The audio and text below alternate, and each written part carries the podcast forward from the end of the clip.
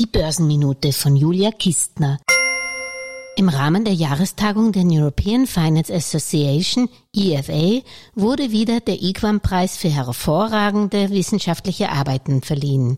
Was die Preisträger anhand von Daten zu Leerverkäufen der New York Stock Exchange herausfanden?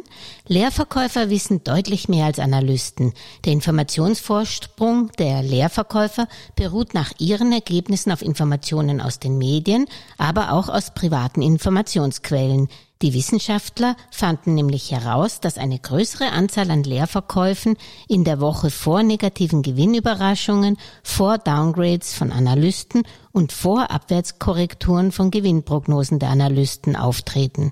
Also mein Tipp, Leerverkäuferinnen im Auge behalten und natürlich den Podcast Geldmeisterin anhören, der sich am Sonntag mit seinem Gast damit befasst, wie man sein Portfolio mit der Kern-Satelliten-Investmentstrategie langfristig aufbauen kann und über kurzfristige Leerverkäufe hinwegschauen kann. Schönes Wochenende!